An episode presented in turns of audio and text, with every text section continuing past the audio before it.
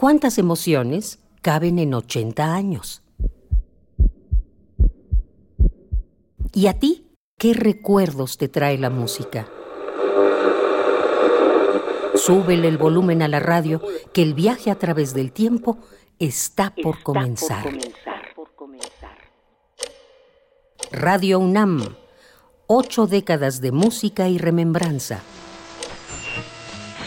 El escritor francés Hervé Bourges escribió, La radio seguirá siendo indispensable para cubrir la actualidad de cada región del mundo en tiempo real y para permitir que los jóvenes encuentren su color musical predilecto.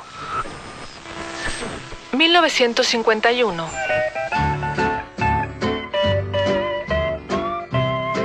Han pasado seis años desde el fin de la Segunda Guerra Mundial. Pese a ello, los conflictos no terminan.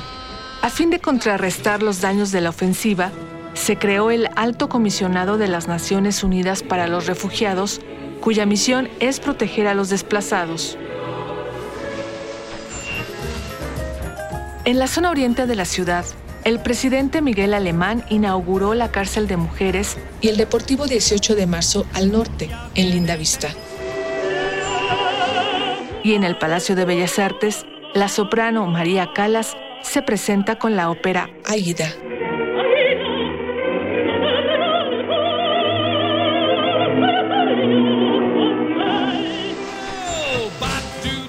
En 1951, los capitalinos sacaron los remos. Un aguacero inundó las colonias Condesa, Obrera, Doctores, La Candelaria de los Patos, San Pedro de los Pinos, La Guerrero, Portales y Peralvillo.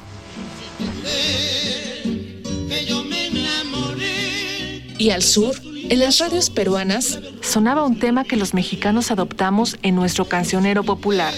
Hablamos del vals Alma, Corazón y Vida. Escuchémoslo en voz del trío Los Embajadores Criollos. que